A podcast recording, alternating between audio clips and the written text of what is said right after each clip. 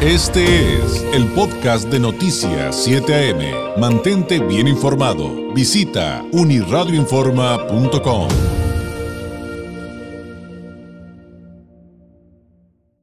enormemente a César Gutiérrez Priego, abogado especialista en Derecho Penal Militar y Seguridad Nacional, columnista de La Silla Rota, que continúe con nosotros. César, eh, pues, eh, ¿qué está pasando con lo de Ricardo Anaya? Vemos que abren la puerta para que lo detengan, pero él no se presenta y luego se da toda esta situación en la que, pues, eh, le, dicen que, van a solicitar una orden de aprehensión, él se la pasa tuiteando y diciendo que, que no pasa nada alrededor del tema de Odebrecht, entre otros asuntos que hay tiene que aclarar.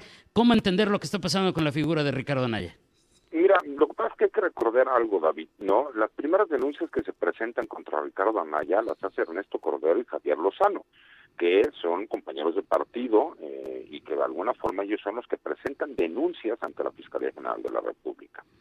En este sexenio, recordemos que Emilio Lozoya Austin, quien fue detenido en España y extraditado, llega a un acuerdo de colaboración como testigo colaborador con la Fiscalía General de la República y ofrece eh, tener, de acuerdo a su versión, un sinnúmero de datos de prueba que relacionan a Ricardo Anaya con la recepción de 6.800.000 pesos para influir en el voto de los diputados del PAN, siendo el presidente del partido, para votar a favor de la reforma energética.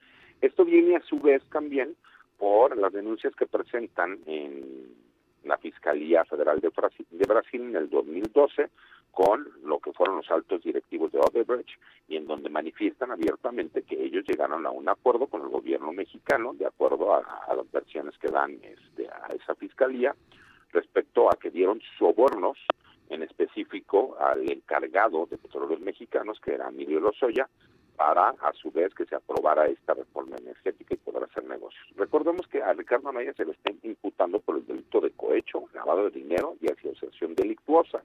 Esto es por recibir este dinero para la aprobación de la reforma energética. Hubo un sinnúmero de audiencias en donde se solicitó que se presentara para que se hiciera la imputación de los cargos y él a su vez tuviera la oportunidad de defenderse recuerdo, de acuerdo a los datos de prueba que, que la Fiscalía General de la República está ofreciendo, junto con la Unidad de Inteligencia Financiera como coadyuvantes y de la misma Secretaría de Hacienda y Crédito Público. Y aquí es donde viene ya la parte en donde Ricardo Anaya no se ha presentado.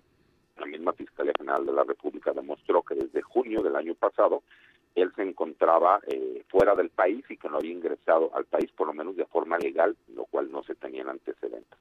Y un juez federal de control lo que hizo fue citarlo para una audiencia de imputación por diferentes motivos. Eh, la audiencia de imputación se fue postergando, eh, se utilizaron varias argucias legales, como el hecho de que no se les había corrido traslado con los datos de prueba de las carpetas de investigación, y hasta que el día 14 de febrero, que fue la última fecha que tuvimos conocimiento, eh, los abogados de Ricardo Anaya mencionan que no tenían conocimiento de por qué no se había presentado a su cliente y que incluso no tenían ellos razón de dónde se encontraba. Por lo que el juez consideró que la inasistencia era injustificada y le dio la oportunidad a la Fiscalía General de la República, junto con los coadyuvantes que están ahí, aportando información en esta carpeta de investigación, para que hiciera lo conducente, que es que ellos a su vez soliciten audiencia privada a un juez de control federal en donde soliciten una orden de aprehensión o de captura contra Ricardo Anaya por el delito de cohecho, lavado de dinero y asociación delictuosa. Eso es el panorama legal que hay en este momento con Ricardo Anaya. Oye, pero entonces, eh, ¿es, es considerado Ricardo Anaya en este momento entonces un prófugo o cómo, o cómo entender su situación legal? Todavía no.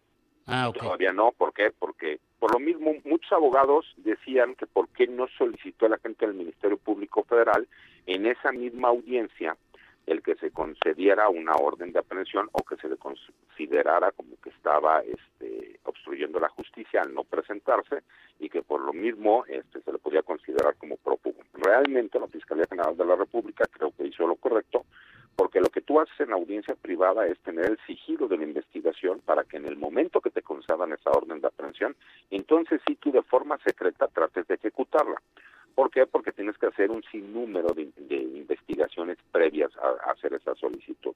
Como demostrar que desde hace más de un año no se encuentra, o desde hace más de siete meses no se encuentra en territorio nacional, que los últimos datos que se tenían de él es que se encontraba en los Estados Unidos en Atlanta, en tales domicilios, etcétera, etcétera, etcétera. ¿no? Y ya teniendo toda esa información, entonces sí ya solicitar la orden de aprehensión, que recordamos que en teoría tendría que ser secreta para que nadie tuviera conocimiento, y a su vez Ricardo Anaya no pudiera eh, sustraerse de la acción de la justicia. Pero a su vez, a, como abogado defensor, yo te lo digo, pues creo que también es la estrategia por parte de su defensa para poderse amparar en contra de esa orden de aprehensión y tener todos esos datos de prueba que pudiesen existir y que no fueron aportados a la misma acusación. Entonces creo que estamos viendo aquí un juego legal y político que obviamente nadie está tratando de utilizar para victimizarse, pero que terminará forzosamente en una orden de aprehensión en donde su defensa se amparará y tarde o temprano él va a tener que ser presentado a la justicia mexicana porque a mi consideración está cantado un, una autovinculación a proceso y muy posiblemente una prisión preventiva este, justificada. Y justamente por eso no se presentó, pues se ve que en ese momento, en términos coloquiales, pues lo iban a atorar.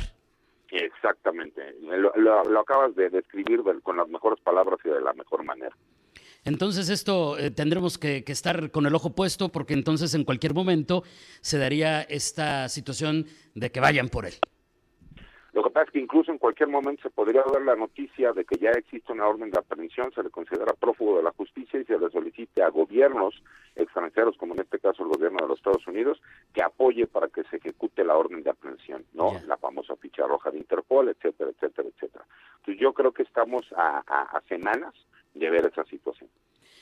Híjole, qué, interesante. César, te agradezco enormemente, te mando un abrazo a la distancia. Muchísimas gracias por este tiempo y por ayudarnos a entender estos temas tan distintos y al mismo tiempo tan importantes a nivel global y a nivel de la política nacional.